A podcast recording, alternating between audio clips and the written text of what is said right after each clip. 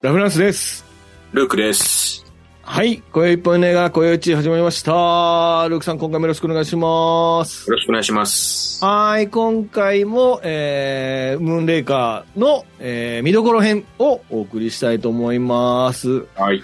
えー前回は、えーミムーンレイカーの定番設定編というのをお送りしまして、えっ、と、ムーンレイカーの、まあ、00の定番を今回、ムーンレイカーではどういう風になっているかっていうことをお話ししておりますと。で、えーまあ、定番設定ね、本当に定番設定も軽いネタバレしかしてませんので、もう定番設定を見てから、まあ、この映画を見て楽しん、突っ込みどころとかも知りつつ見てもらうのが楽しい見方だと思いますんで、定番設定を見てから、えーうん映画を見ていただいて、で、見終わってから、この見どころ編というのを見ていただくのが、まあ、えっ、と、楽しい見方なのかなと思いますので、えーぜひ、えっ、と、ご覧になったら、この見どころ編を聞いてくださいということでございます。はいはい。えー、今宵一本、今宵一本の映画、今宵一の配信についてでございますと、番組は YouTube と Podcast、Apple、Spotify、Amazon で配信中です。えー、チャンネル登録をお願いいたします。えー、一回と、チャンネル登録したらもう外れだということでございます。はい。よろしくお願いします。えー、では、見どころ編の方に行きたいと思いますね。もう、あの、いきなりさっと見どころから行きましょう。ということでね。はいえーまず一つ目ですね。えーこれぞ、007史上屈指の高等向け映画ということでですね。うん。まあ、今回は、まあ、ボンドが宇宙に行くはみたいなところから始まった映画なんですけども、ね えーですね、まあ、70年代の SF 映画のブームに乗っかって、とうとうでジェームス・ボンドも宇宙に飛び立つということですね。うん。まあ、これはでも、まあ一応理由理由っていうのは、まああるわけですけども、要はこのドラッグスが、えー、ノアの箱舟計画みたいなことをやるわけですよね。その彼が、えー要はその、えっ、と、地球にその毒、毒ガスを、毒ガスを送って、で、えっ、と、動物以外を殺せる、その、あの、毒があるんですよね。あの、ベネチアで、そのね。人間だけ殺しちゃうね。人間だけ殺しちゃう毒を送送ってで、えで地球に人間が絶滅した後に自分たちがそのそこに降り立って、そこ、うんそこで帝国を築くみたいな。そうです。すごい、すごい悪事ですよ、これ。何人連れてってるんですかね？その、まあ、50億殺して、うん何人地球に降り立って、ターガリエンみたいになっちゃうってことですよね、結局ね。だから。え？ターガリエン家みたいになっちゃう、そうね。いうことです。ターガリエン、まあ、ターガリエン家はまた、あの、総思相関みたいな、近親相関的なことですけど、あそうですよ。あの、まあ、でもそうです。選ばれた人たちだけ、でもそれもまた、この、だからこれ、美男美女ばっかり出てくるわけですよね。この、あの、要は、あの、優勢思想じゃないけど、うん。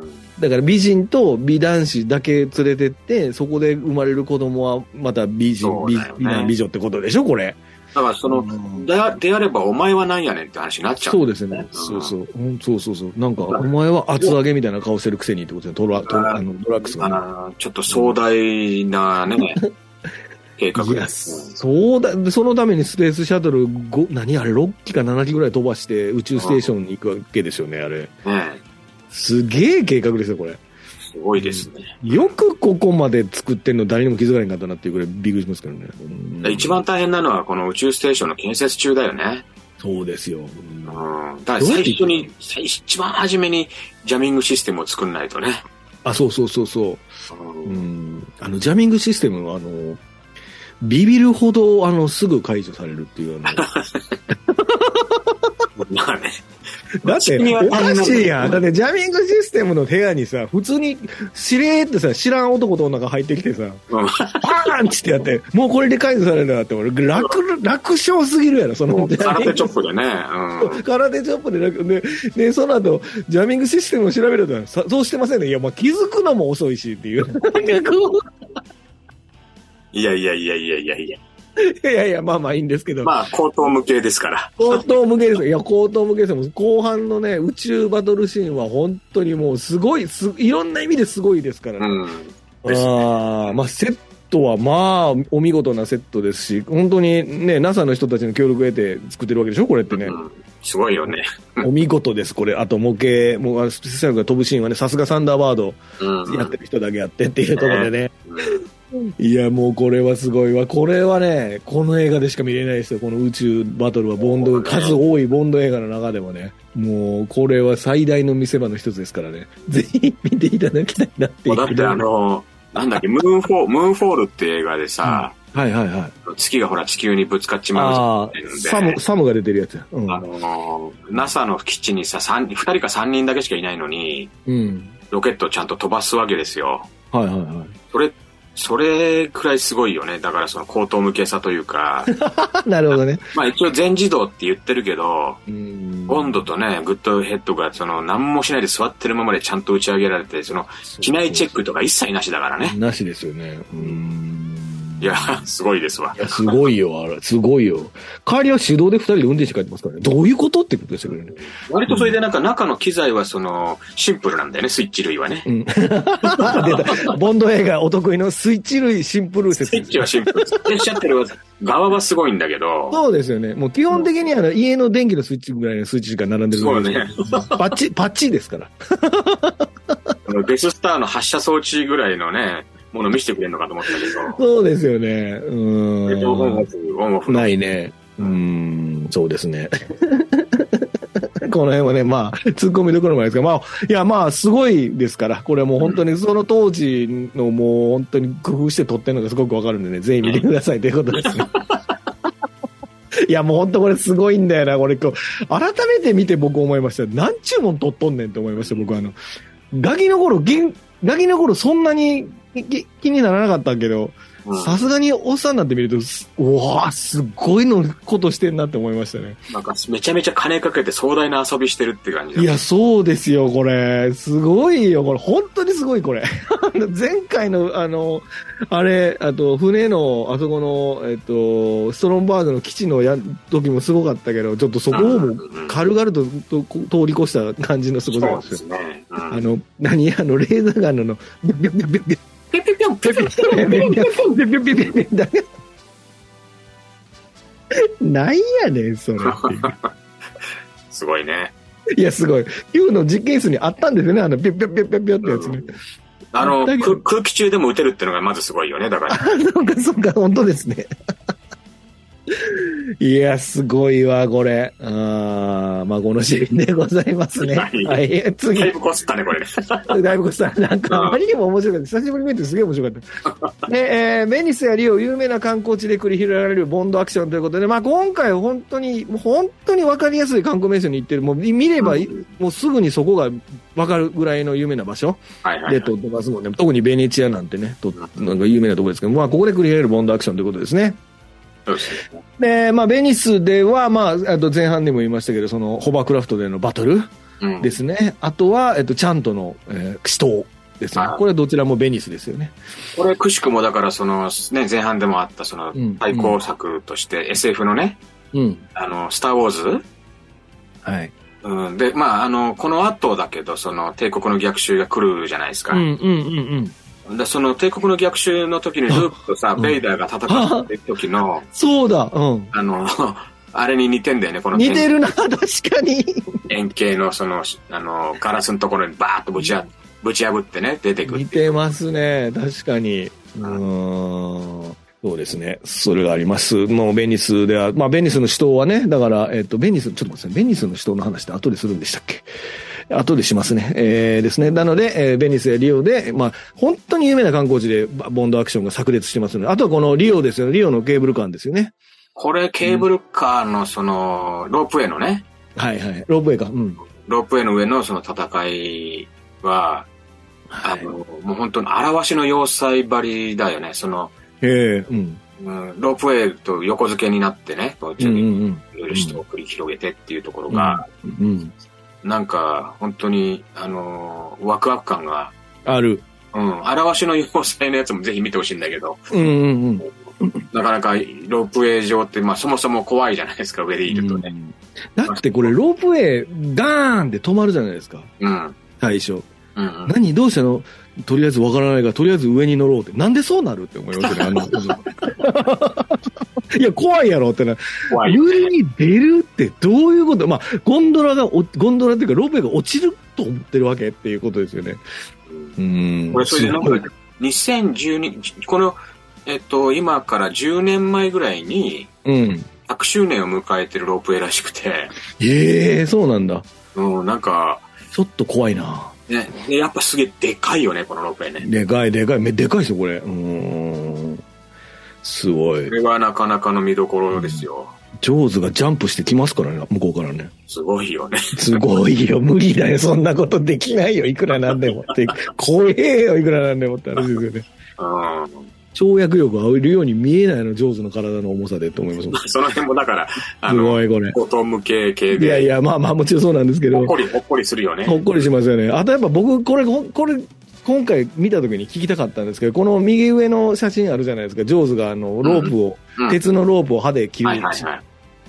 あれ、切ったことによってどうなったのっていうのが、それ全然わからなかったこれんですよね。、ラフランさん、はい。これね、俺もはいちょっとね、あの、聞こうと思ってたことなんだけど、結局その、あのまあ、動力をね、はい。止めるために切るわけじゃないですか。はいはいはこれでも、その後動かすじゃない？い。その後動くじゃないですか。で、まあ、まあ、ロープウェイってね、その吊り下げ部分のワイヤーと、うんうん動うん。力部分と分かれてるから、ああ、そうか。あの、引っ張る系のところ、だから、片方の方だけもしかしたら止めて、うん、逃げらんなくしといて、うんうんもう片方の方だけ、その、上手の下から上がって動動くようにしたのかもしれないよね。うん。ああ。でも、ジョーズ、あれですよね。こその止まってる側に飛び、飛び乗ってきてさ、うん。で、ぶん殴られて、そのゴンドラ、そのロープウェイの中にドカンと落ちるじゃないですか。はいはいはい。あ、でまたそのロープで、そのロープウェイがゾワーって下に行くじゃないですか。そうだね。じゃあ何、何を噛んで切ったんやって話になるじゃない多分だから、あの、あれじゃないの？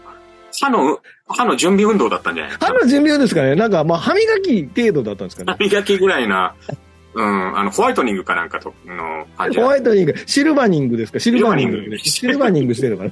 そうだね。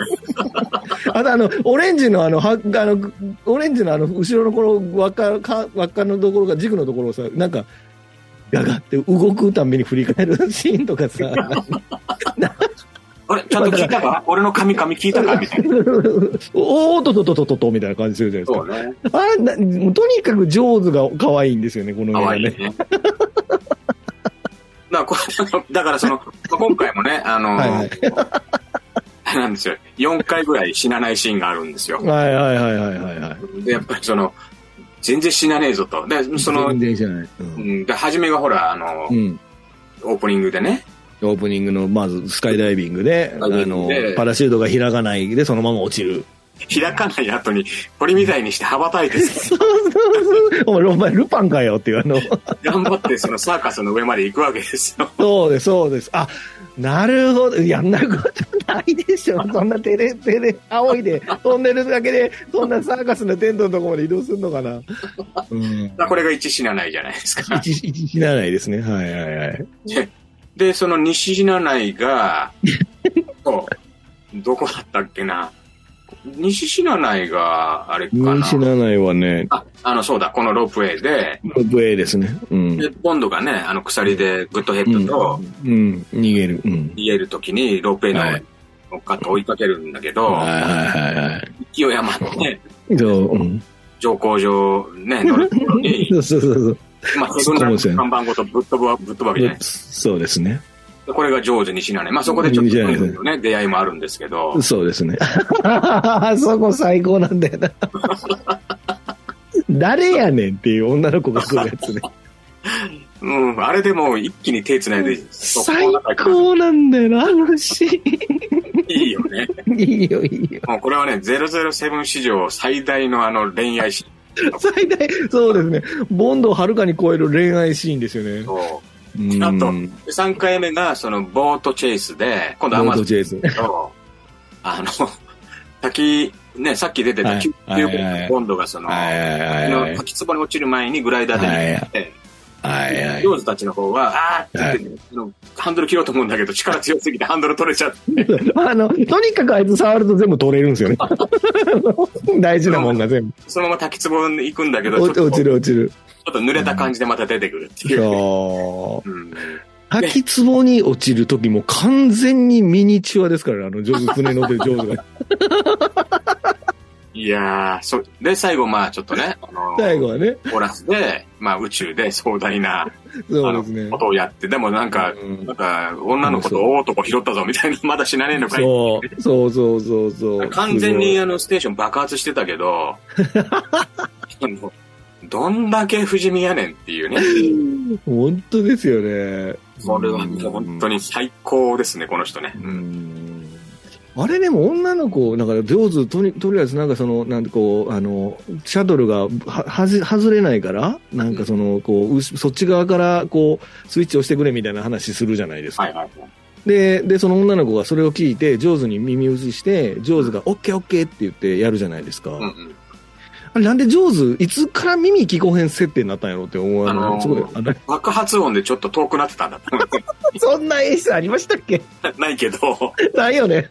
だけどやっぱちょっと俺もね、なんか通訳必要なのかなと思ったんだけどう、ん。まあやっぱちょっと爆発音があったのかそなっ。か、そうですよね。だって、ほんまやったら、上手ちゃんとみんなに指示してるはずですもんね。僕らは聞いたことないけど、彼の声をね。まあもしくはその、あのー言ってる意味がちょっとよくわかんなくて、いや、わかるやろ。あちょっと何言ってるかわかんない。女の子が、いやいや、あの、り離陸ね、あの、ちょっと必要なので、あのパイプを切るっていう意味だと思うよ、みたいな。あ、そういうことか。ああ。特説明をしてたんじゃないかな。なるほど、なるほどね。賢いな、あの女の子ね。ねそれはもうメガネっ子ですから。メガネっ子ですね、そうですね。あの、ドリー、ドリー。お下げのメガネっ子。ドリーいいわ。かわいいよ、あれ。はい。というね。あの、あの、本当にね、各観光名所でもう、あの、大アクション見せれるのが、このムーンレイカーの魅力ということですね。すねはい。で、えっと、ボンドとグッドヘッドということで、えー、これは僕ですね、えっとボンドと CIA のグッドヘッドの駆け引きということで、まあ、これね、僕ちょっと話したいのは、うんこの前回のバーバラバック、だから、えっ、と、たあえっ、と、アマソヴァ、うんうん、かの 時は、ずっと一緒だったんですよね。あの、道中。まあ共同作戦ですもんね。共同作戦だから。で、今回は、その彼女は CIA なわけですよね。うんうん。で、えー、ボンドは英国諜報部、まあ、だからダブルオーなわけですよ。はいはい。で、で、お互いに、要はそのアメリカとイギリスで、要はドラッグスの悪事を調べてるわけですから、その、同じ、前回もロシアとイギリスで、で、で話なんですけど、今回はアメリカとイギリスは独自にやってるから、二人ともな、仲良くな、なりつつもすぐに離れるシーンが多くないですか？なんかこれ、なんか、あったら次の日にはもう別れてるシーンが多いんですよね、この、この二人の関係って最後まで。うんう。んで、この、このやりとりがなんかちょっと大人の恋愛っぽくて、なんかね、僕ちょっとドキドキしました。なんかこの、そうん、なグッドヘッド博士がボンドに近づいていかないじゃないですか。これ、ボンドがずっとグッドヘッドさ博士にこうちょっかい出してるんですけど、う。なんかやっぱりその、CIA の方の情報収集力の方が、うん、やっぱりその強いというか、あの、何歩か先行ってるのが必ず CIA じゃないですか。で、そのね。うん、彼女のその足取りとかを追っかけて、やっとその、その次のうん、うん、チャンスというかね、あの、うん、うん。ここを掴んでっていう、まあ追いかけるようなスタンスになってる。そうそうそうそうそう。そのミッション的にはそういうことなんだけど、その男が女を追っかけてるみたいな。そうなんです。そういう風に見えるから、なんかね、この、ボンドがすごく彼女を追いかけてるような感じの演出になってるんですよね、これ。うん。これが全然、あの、前回の私はスパイとは違う展開になってるっていうか、あんまりないんですよね。だから、だからこのグッドヘッド博士って、グッドヘッドって、あの、出てくる回数が実は前半あんまないんですよね。あの、すなんていうかな、ドラックスのカリフォルニアで一回会って、はいはい。でそこでまた一回別れて、で、ベニスでまた偶然会って、で、ベニスで一晩共にしたらまたいなくなって、で、またリオで偶然会ってみたいなことを繰り返すじゃないですか。なんかこの、なんでしょうね、こう、一級先々で偶然出会うっていう感じって、なんか他のボンド映画になかったなと思って、なんか、それでなんかね、彼女とのこの二人の関係みたいなものがちょっとドドキドキするんですよ。これなんかね。そう、特にあの、小村さん危ないな。う んなんでちょっとロマンをも、この、その年で求め始めてるのはよくないな。いや、でもほら、旅先で偶然会うって、ドキドキしますよね、多分ね。するよね。うん、すると思うよ。だってそら、港港に女がいるルークですから。47は人、48人。そんないるの？わかんない。すごい各な海がないあの県もあるからね。港のそうです。そうですね。うーん、いいですね。なんかその、リオで、あの、双眼鏡をこそうそうそう。だからそうなのよ。うんう、ね、あの、ちょっとなんかこう、ある？こそばゆいシーンがあるよね。いやあんなないって。あの、なんか普通さ、同じタイミングでさ、いや、もちろんその、わかるよ。あそこから、そうその、見えるわけじゃないですか。要はその飛行機が飛んでるところがね。らうんうん。だから、だからあそこに行くわけでしょ、ボンドは。で、見てて、双眼鏡で見てて、くるんって回したら、じそのグッドヘッドがやっぱり双眼鏡でこっち見てたなんて、えそんな偶然ある？なんかその、まあグッ俺ドヘッドはじゃあ逆向きで何を見てたのっていう話になるの。本当ですよね。うん。どこ見とんねん問題ですよね。うあなんかそこら辺普が、通に観光してた可能性はある。いや、なんかその、おっしゃったように、大人の、その恋愛の中に、でも男側がやっぱりちょっとその、まあ、お茶目というかね、幼稚というかね、おうん。女の方の人の方がこう、つちょっとつ、まあ、ツンデレじゃないけど、うん。まあ、そういうふうに見え、恋愛として見えるとそう見ええる。うんうん。特にあの、うん面。白いよね。うん、そうそう。だからそのベニスで、ほら、彼女が持ってるのが全部秘密兵器やってバラしていくシーンも、の彼女のこの右上のこの左上か、左上のこの彼女の顔もそうですけど、うんえへみたいな顔するじゃないですか。あの、エーペロみたいな顔するのエペロってやるじゃない？あの CIA でした、エペロみたいな顔するんですよ。可愛いねんな、お前と思っちゃう。いや、これはね、ちょっと全、まあ、今までとは違う感じのボンドガールなのでね。うんまあチャーンミングですね。チャーミングです、本当に。うん。ここはね、ちょっとぜひ見てもらいたいですね。うん。そうですね。はい。えー、とですね、あらゆる兵器を駆使して危機から逃れるボンドということで、まあ、あの前半でも言いましたけども、あのーこの秘密兵器多数登場ということで、うん。それぞれの武器で、えーそれぞれの危機を逃れていくということですね。はい。で、まあ、そうですね。まあ、まず見せ場まあまあ、何回も言ってますけど、まあ、とやっぱりこのベニスのゴンドラバトルですよね。ううんん。この敵が割と工夫を凝らして殺しにかかってくるじゃないですか。この、うん特にゴンドラシーンで、あの、なぜかあの、あで、何？死体を、棺桶、霊柩船なの？これわからないんだけど。そうだね。あれの登場シーンのあの BGM がすごく俺好きで、で さっきあの前半でも言ったけど、はいなりますねでうんでっていうのがめっちゃスローで、それで杉がギーッと開いて、まあ、なドラキュラみたいな出てくる出てくる。出てくるのがすっごい演出が好きですね。いいですよね。うん。で、ナイフバーン投げたら、あの、ちょっと外れて、ボンドに投げ返されたら一発で死ぬみたいなことですよ。ねうん。その後、あの、棺桶落ちるっていう。いやいや、そしあれ、て、あれ別にそのよそ見してたから落ちたんじゃなくて、あのまま行ったらどっちにしても落ちちゃった高落さちるよね。だあのルート選んでる時点で絶対もう落ちるの必然ですもんね、あれねそういう。ことだよね。で、なんか変なおっさんがブーってやるのはもう、もう、あの流れのダブルオーの定番ですよね。ね 上に乗っかってるのも落ちるの多いですよね。あの、あの2階建てバスの2階部分出てますね。なくなるうんそうそうそうそうそう。そう、このオンドラは本当に最高ですからね。あとはやっぱさっき前半も言いましたけど、このやっぱむ、あの、ダーツ。はいはいはい。これは本当にお見事ですよねこ。れがけん結構、だ今回なんかちょっとあんまり正確じゃないけど、もしかしたら銃あんま撃ってないじゃないですか。今回ね、そうなんです。えっとね、実はね、銃ほとんど1回ぐらいしか、あのね、両銃を1回撃ってるだけなんですよ。ああ、はいはい。まあそれも、ね、そもそも彼女、彼持ってないですよ、PPK、今回。うんうんあの猟銃のシーンもね、あのあれかっこいいですよ。うんあの、視力がね、多分ね、6、7.8ぐらいあって、参考並みですね。3コンでも6.0だったから、ああ、じゃあさ、そうですね。うんオスマン超えですよ。そうですね。うんん4コン、4コン。4、オスマン5コンぐらいまでいってんじゃないの？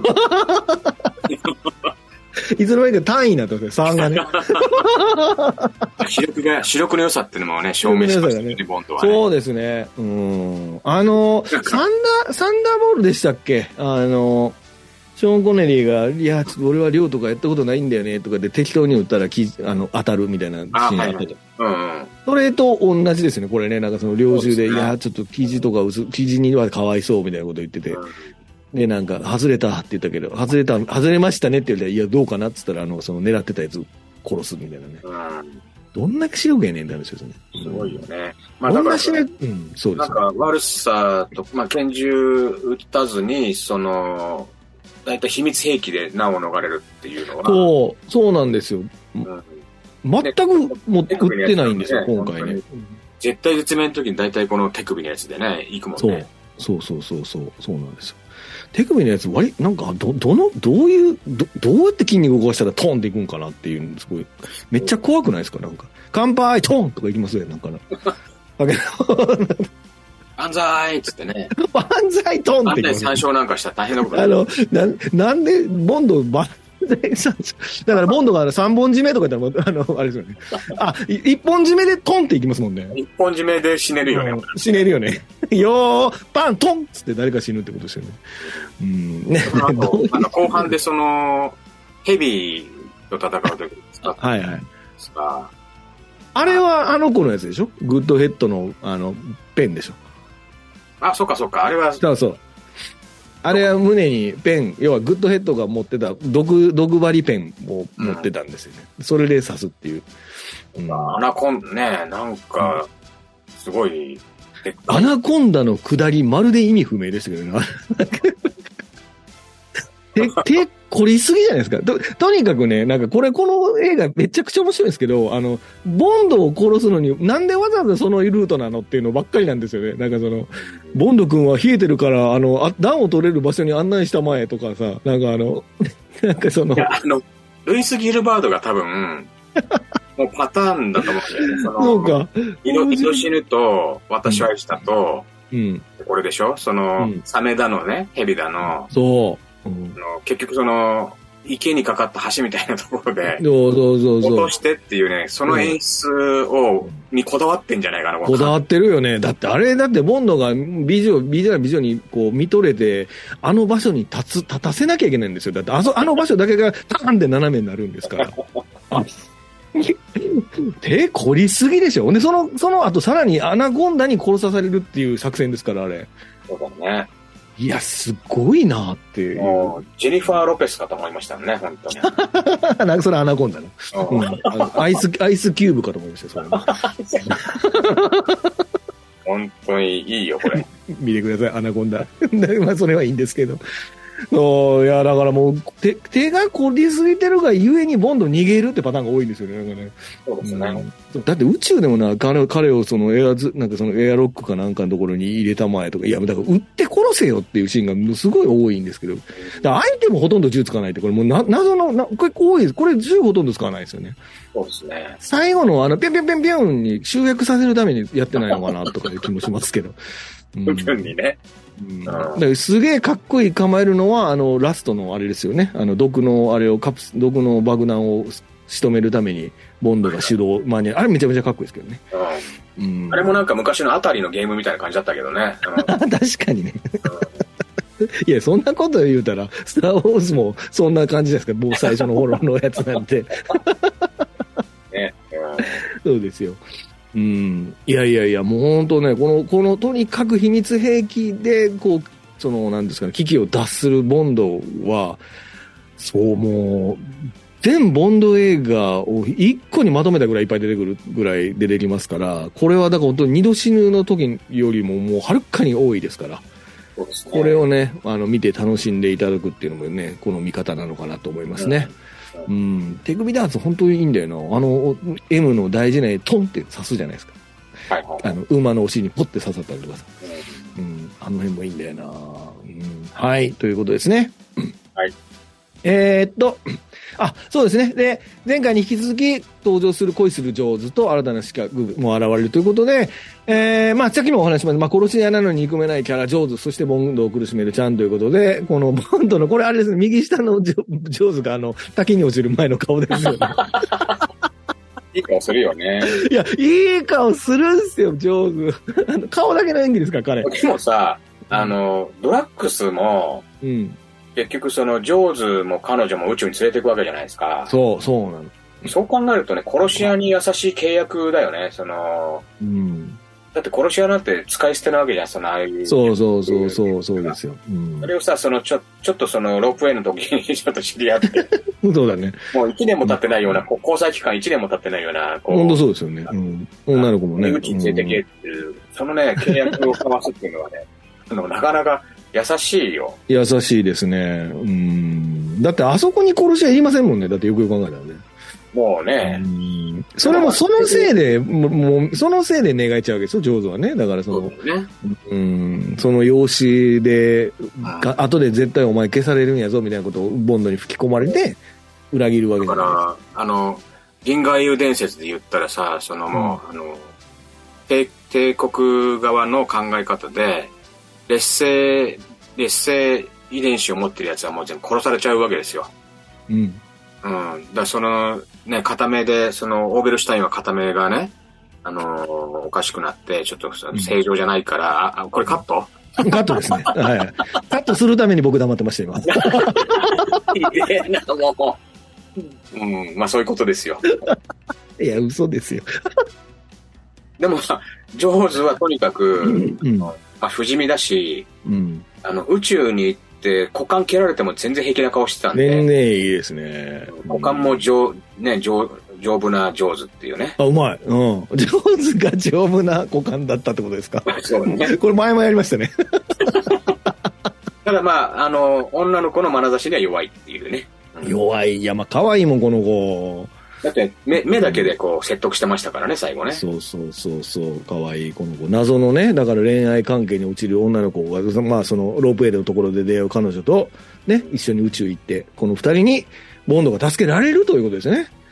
で、この最後の、のね、これ YouTube の下見れると思うけど、最後のこのシーンでさ、うん、二人でボランジ開けボラて、ンジ開けて、で、これ、あの、作品の中で唯一ね、セリフを吐く、Well、んこれは僕らのためだよ、みたいなね。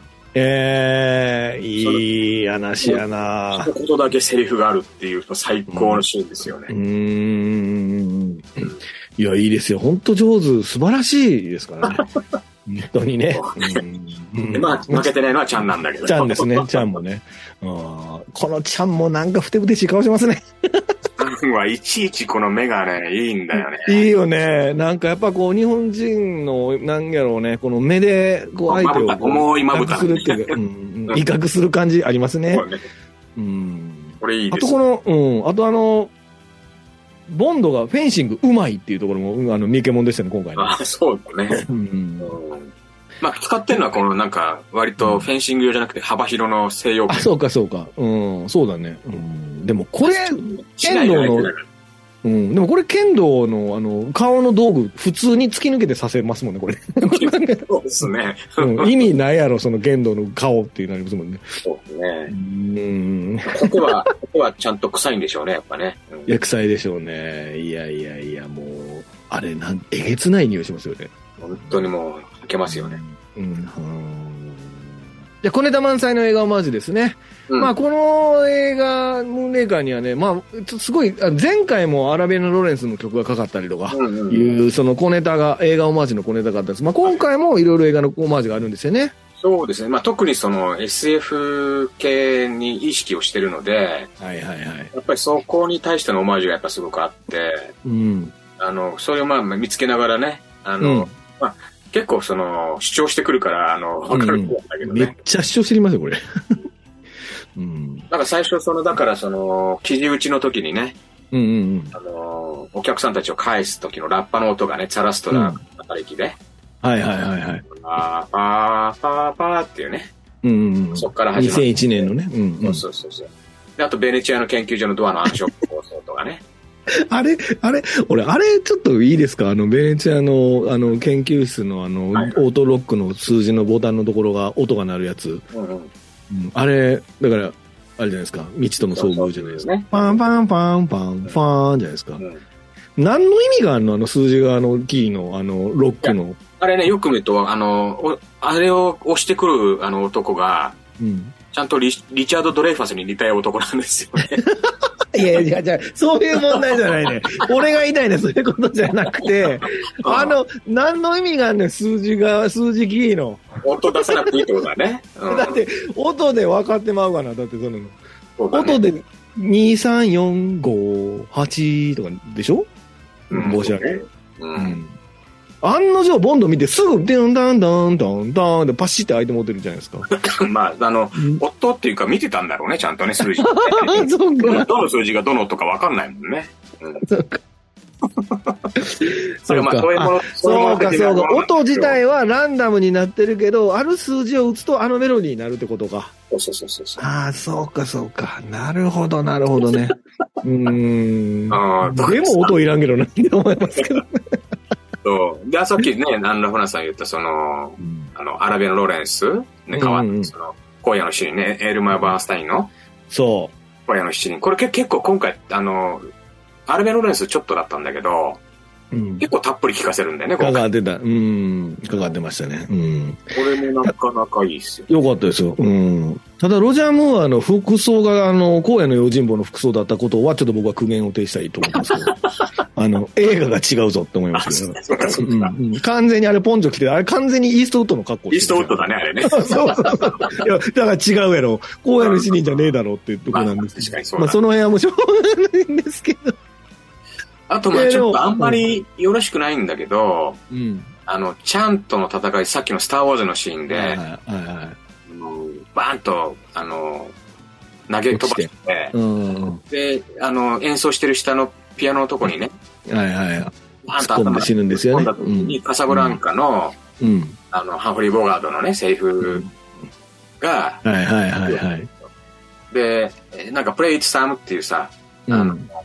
それをだから、あの、プレイト・アゲイン・サムってね、ちょっとうん。言うんだけど、あの、まあ、カサブランカのオマージュではあるんだけど、はい。正直あそこはその、有色人種に対する蔑み的な感じで言うわけです。なるほどね。うん。あの、サム、黒人のね、サムに、そのうん、カサブランカで言ったことを。その使って、その、日本人とか黄色人種に対して、ああ、なるほどね。っていうのは、まあ、だ当時だったから、まあ、今多分それはできないと思うんだけどね、演出的にうんうんうんうんうん。まあ、そういうのがあったりとか、なるほどね。うんあとその、ドラッグスの最後ね、あの、うんうん宇宙に放り投げるとき、はいはいはいはい。そのアームストロングの、うんその小さな一歩だけど人生、人類にとって大きな、ああ、言ってるから。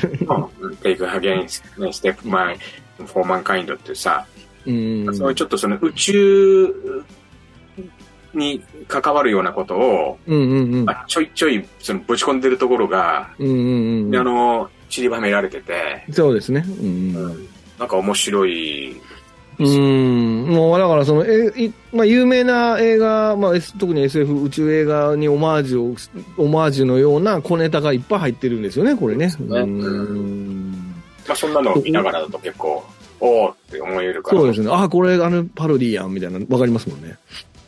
うん。なんかやっぱ余裕ですよね。僕この WO の映画はね。こういうのを普通に出てくる。でも映画同じ会社なのかなってもう不安になりますけどね。うんいやもう余裕かましてますよ。もうボンドや、ボンドがもうパロディすれば誰もみんな許してくれるみたいなところまで。出ますもんね。対策ならではですね。そうそうそうそう。いや、だからこの辺もね、もうぜひ、あの、あ、これあの映画のパロディやんとかって思いながら見てもらっても面白いかなと思いますね。はいはいはいはい。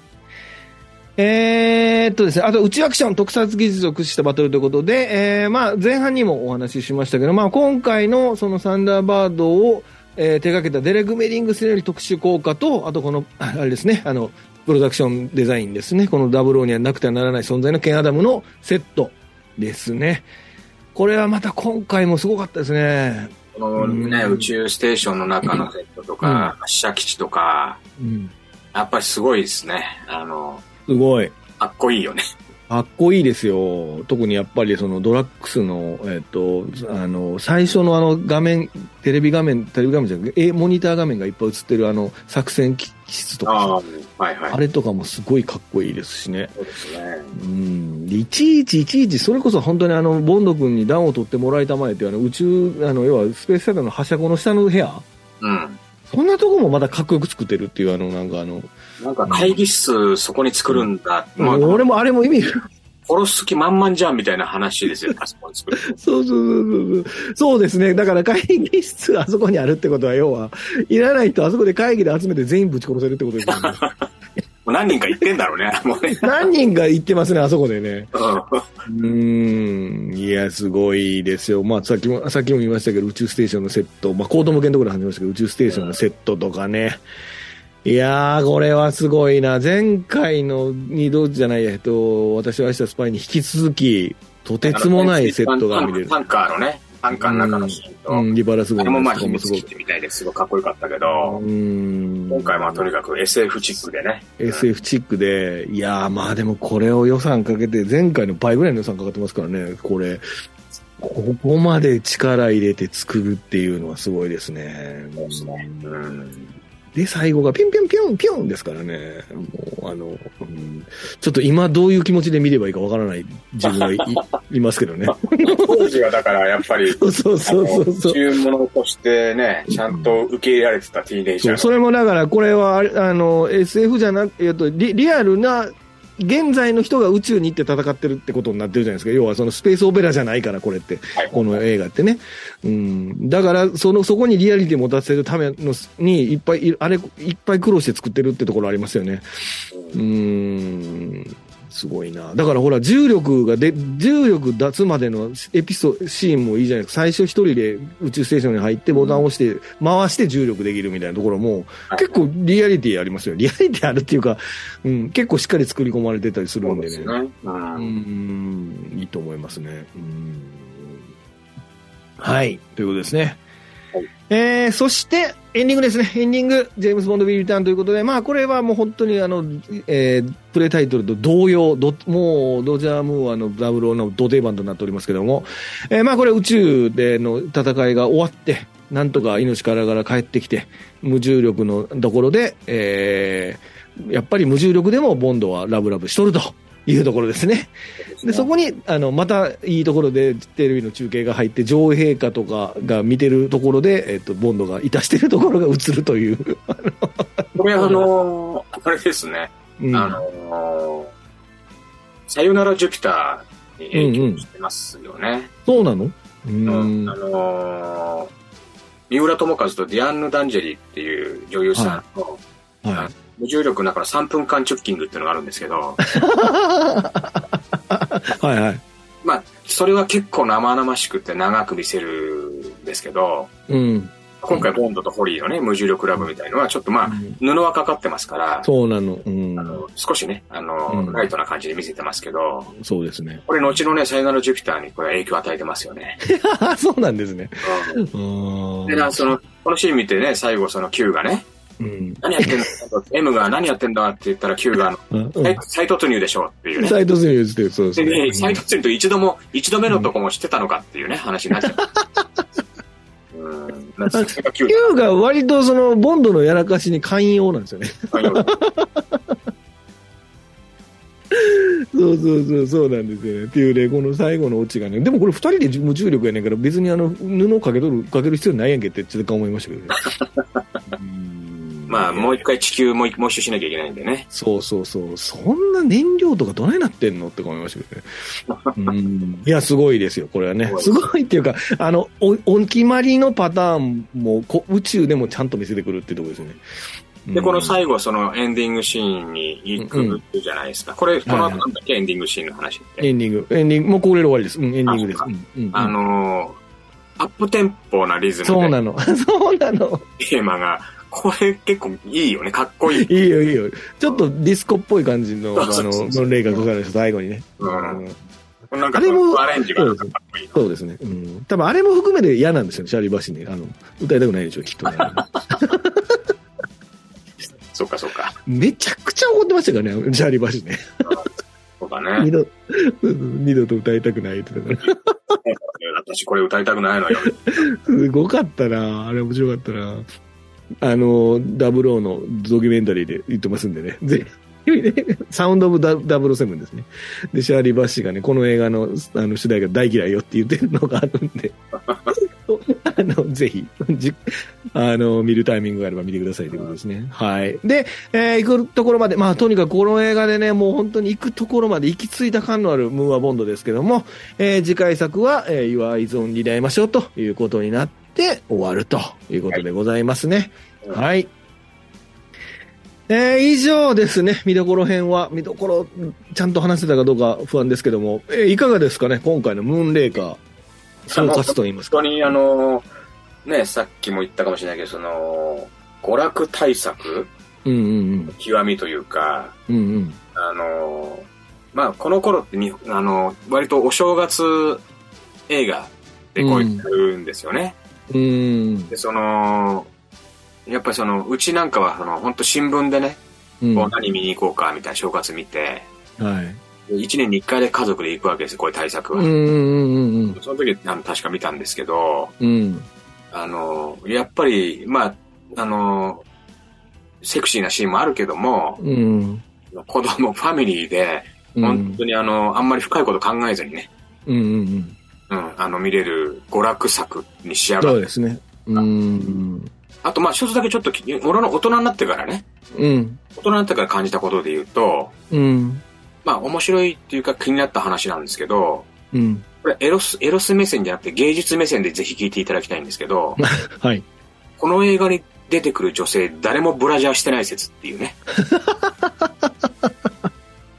なるほど。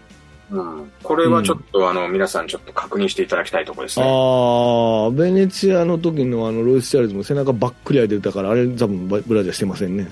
誰もしてないと思いますよ。あの、宇宙服の中もノーブラだと思うんで、ああ、なるほど。これはまあちょっとよく見ていただければまあわかる ノーブラかどうかを。芸術的な目線でね。う。うん。だからその、初めのその宇宙基地もそうだし、うん。ブラックスのね、お城のところの女性たちもそうだしう、ん、そうだね。あの、ちょっとね、まあ芸術目線でね、聞いてもらいたい。誰も強調強調しましたね、芸術目線をね。誰もブラそうしてないこれを検証していただきたいっていう。そうですね。うん。まあ、ゴージャスバカ映画とでも言いましょうか。いや、それこそ、いやいやいやいや、そんなこと言わないでください。ゴージャスバカ映画って。まあまあまあ、そうなんですけど。うーん、なるほどね。いやー、僕は、これは、もうこの映画は大好きだから、僕今日見直した時もほとんど覚えてましたね。あの、全、ほとんどのシーン覚えてたな。もえーだから何回も見たから、だから覚えてたけど、まあ、今回見直して、そうだななんか、うーん、まあ今僕が求めてるボンド映画と、当時大好きで見てたボンド映画のその魅力が変わってるかなっていうところがあって。なんかこの映画は、今の僕にはちょっと、あの、無茶なシーンが目立ってるなっていう気がしたんですよね。で、前半は相変わらず好きなんです僕が好きなのはやっぱり、ベネチア、リオぐらいまでかな。まあこれでもみんなそう、そう思う人結構いると思うんです。まあ当たり前ですけどね。宇宙に行くところからってなってくるとね。うーん、なんですけど。まあでも宇宙に行くのは二度死ぬとかでも、やっぱりうあのロケットのあの基地のととこありますから、同じような展開ありますんで、よくあるんですけど、な、そうだな、なんか、けもうちょっとハードボイルドなボンドの方が今、もしかしたら今好きになってるかもっていう自分がいいたのが、ちょっとあ新鮮でしたね、今見たら。もう全、ほとんど覚えてましたね、僕。ほとんどじゃないな。ほとんどじゃないな。全部覚えてるぐらい僕何回も見てるんで、この映画は。はい。うん、なのでね、ちょっと、この見方が変わったのは新たな発見だったなと思いましたね。うんうん、でもこれは本当、これは、これもまたボンド映画ですから。うん、あの、ぜひここの醍醐味をね、楽しんでもらえるのはいいかなと思いますね。そうですね。はい。ということで、あなたのベストオブボンドはですね、ここまで見た11本見ましたね。うんえー、ここまで見た僕らのボンド映画でベストを言いましょうということでございますね。どうしましょうか？どっちからいきますか？まあ、前回ラフランスだったから、今回は私から行きましょうか。はいはい。じゃあお願いします。まだでも半分も見てないんだね。そうなのよ。長いな。は いでももうすぐ半分よ。あと2本見る半分です。あそうか、そうか。う。うんん。うん。いましたね。うん。うん。えっと、そうですね。じゃあ僕から行きますと、はいはい。えっと、まずね、あの、どの軸で見るかっていうことなんですけど、うん。上手軸で言ったらもうムーンレイクがダントツですよね。確かにね。あの、いや、まあダントツなんです、僕的にはね。はいはいはい。まあ、映画トータルとしてっていうところだと、えっと、まず私は、まあ、ご存知の通りね、うん。スター・ウォーズ含めて SF の大ファンなんですよ。はいはい。存じ上げております。うんとにかくやっぱり宇宙とかし海、深海っていうのは、やっぱロマンが溢れてて、うん。自分にとってはやっぱ非日常の世界なわけ。うん。うん。そういう意味で、あの、まあ、子供の頃もね、見たあの印象もやっぱ強いから、うん。作品ってやっぱ子供の僕はその、非日常に連れてってくれた作品なんですよね。うん。ただまあ、今回その雇用市でね、あの、うん歌ってる大人の自分はどうかっていうことを聞かれると、まあさっきのね、うんラフランスさんとね、うん。ょっと似てるんですけど、うん。まあ、ロマンっていうところで言うと、ちょっとその大人の自分は人間同士のロマンにも憧れ、あ憧れてくるわけですよ、やっぱり。なんで、まあ、そういう意味でちょっと今回の一番っていうのは、まあ本当に SF 大好きなんで、うん。とにかく、うん、今回っていうのはやっぱりそうだな、女王陛下の007。ネタやないかい。まあ、そこねまで戻るうんのが。。まあ、なぜかっていうと、あのーまあ、ロジャー・ムーアはね、もう大好きなんですけど、うん。まあ、まだ何作かあるじゃないですか。あるあるあるある。なんで、ちょっとね、一回ね、ちょっと落ち着きたいと思って、今後のために。ああ、ずるいな。ちょっと、で俺言いにくくなったな。いや、ごめんごめん。いやいや、もちろん。いいんだけど、いいんだけはいど、あのーで、そう考えるとね、一回、まあ、ロジャーとして、うん。私はスパイすごい良かった、一位でした。はいはいはいはい。だけどねはいはい、一回落ち着こうってなった時に、うん。落ち着くタイミングここしかないなっていうね。まあ、わかりますわかります。なるほどね。うん。で、あとそ、のね、ちょ、ちょいちょいその昔を感じさせる、例えばマティーニちょっとね、出て、やっと出てきて飲んだ。出てきたね。うん。あのーなんだろう、二度死ぬ、まあ同じね、監督、ルイス・ギルバードなんで、うん。あの、ボート、旧ボートのシーンでね、うん。あの、リトル・ネリーのね、うん。かかった。うん。いつものあの、例の、かかりましたね。がかかったりとかで、やっぱりそのう、ん。まあ、あのー新作でありながらちょっと昔をやっぱりその思い出させる。うん。ロジャー・ムーアの世界なんだけど、やっぱそういったところは散りばめられ、きちっと散りばめられてるっていうことで、うん。で、なんでショーン・コネリー兼ねてジョージ・レーゼンビーなんだって話。ほんまですよ。うん。まあ、ただやっぱり人間同士のドラマっていうところに、やっぱりこう、もう一回戻ってね、あの、うん。ちょっと、あの、良さを噛み締めたいなっていう意味で、ああ、うまい。そうそうそうなるほど。なんか今ちょっと薄々意図が分かりましたけど、今日は言うのやめときます。うん、うん、いやいやいやいや。はい、そういうことはいですはい。はいはいはい。わかりました、わかりました。なるほどね。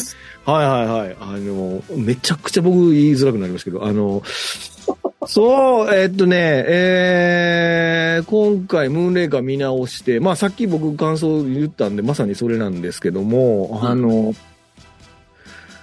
うーん、もう本当にこんなに大人になってみ、大人になって見方が変わる映画はない、な、ななかなか珍しいと思いましたよね。面白いっていう気持ちが、その、大人になって変わるっていうのは、お本当に、ぼ僕もさっき言いましたし、ルクさんもおっしゃいましたし、うんその通りで、であと、まあ、これ要素がや、いや、あの、要素が、まあ、この映画って、その銃撃つシーンないとか、うん。あとタキシード着ないとか、うん。なんかね、割と今までのボンドのでかん、いつも見たかったのところがないっていうところもあったりとかして、でその代わり、あの、子供が好きそうな演出の方が多いんですよね。だからだから僕ら子供の頃これにすごい、僕すごく夢中になったんですけど、そうですね。うん。やっぱちょっと子供向け、ボンドも少し子供目、ちょっとしゃがんで子供目線になってるようなえ映画っていう風にと、まあ、先ほど僕がやったグッドヘッドとのロマンスのシーンは僕ちょっと来たんですけど、うんいいグッグッと来たんですけどもね。おあの、なんですけど、えーまあやっぱり全体的に、まあ最後の宇宙もそうだし、まあミニチュア使ってるとか、まあいろいろありますけども、やっぱりちょっと今見ると、今、まあ僕らもね、もうあの、棺桶に足突っ込んでるような世代の僕らです。あの今見るとちょっとね、あの、あ、子供の頃この映画好きやったっけってなるなっていうのはありましたね、確かに。なので、えっと、僕は今回は、えっと、まず、素直に私を愛したスパイ、前作の、うん。私を愛したスパイかなと思ってて、で、私は愛したスパイは逆だったんですよ。子供の頃見た時にちょっとなんかあんまり良さがわからなかったところがあったんで、で、今回、前回見直した時に、かあの、やっぱりあの二人のロマンスのところがすごく、あの、なんていうんですかね、こう、ロマンチックに描かれてたっていうのは、本当に大人になって再発見したんで、まあ今、ロジャー・ムーアのボンドは、ここまでにおいては私たち、私を愛したスパイがベストかなっていう感じですかね。そうだね。ん女王陛下って言われて、これまたあの、ロシアよりって言おうかと思いましたけども、もう そこまで戻ったらもうどうにもならんなと思いましたけど、もうなんか、あの、ギャグ合戦ね。逆合戦になってますけど、私を愛したスパイにしますね、ここはね素晴ら。しい。素晴らしいです。はい、ということでございます。いやー、でもなんか久しぶりに見たけど、なるほどこういう映画やったかって思いましたね。うん。なんか本当いいに、とこもいっぱいあるんですけどね。私を愛したから、うんまあだからロジャー・ムーアの、うんまあこ後期と中期後期って。一番見てるじゃないですか。見ている。うん。うん。で、やっぱり当然その印象が年代的に、うん。あのどんどん変わってるっていうのは本当にまさにね、あの、うんまあ人によって全然違うっていうのは当たり前だけど映画の感想が。うん。自分の中でも変わっていくっていう楽しさは、うん。ならではですよね。そのならではですね。やってる作品で、うん。でもまあ、未だに別にその古臭いとか、うん。つまんないってことはないから、ないないない。うん。全然生き生きしてる作品なんだけど、うん。子供の頃から触れてるって、やっぱこんなにそのものの見方とか気になるところがポイントが変わってうん。るすごく映画って素晴らしいですね。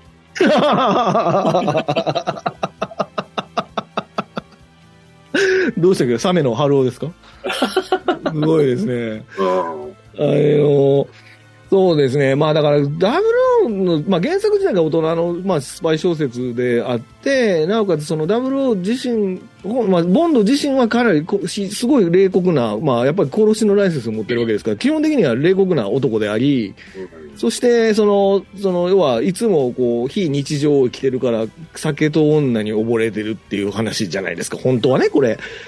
だから、そこのエッセンスはガキの頃には分からなかったことなんですけど、今見、今見る、見直すとそういうところがね、こう、見えてくる、きて、また全然違う楽しみ方ができるなっていうのは、正直、毎回見ながら思ってますね。だから、すごい渋い作品の方が面白くなったりする時もありますし、こういう娯楽の方は、ちょっと今まで見てたよりは、少し引いた目線で見てしまうなっていうのもあるので、まあでもその見るたびに、見直すたびに、こう魅力、違う魅力が出てくるっていうのは、すごくいい映画だなと思いますね。うん。うん素晴らしい。はい。ということでございますと。はいあー、今日も頑張って話しました。ということで、次回作は、はい えー、Your Eyes Only ですね。Your Eyes Only で会いましょうということですね。はい。えー、ルークさんとは次は Your Eyes Only ですか？もう別にあれ、他の映画でもいいですよ。二人で。じゃあ、Your Eyes Only にしましょうか。しましょう Only ね。はい。ということで、えー次回作は Your Eyes Only で会いましょうということで、うんえー今回は終わりにしたいと思います。で、これうち配信についてですね、当番組は YouTube と Podcast、Apple、Spotify、Amazon で配信中です。えーチャンネル登録をお願いします。チャンネル登録はもうしたら外さないでくださいということでございます。はい。いいですかね？もういいですか？言い残すことは。大丈夫ですか？大丈夫です。わかりました。はい。じゃあ、ここまでお送りしたのはラフランスと、ルックでした。はい。ありがとうございました。ありがとうございます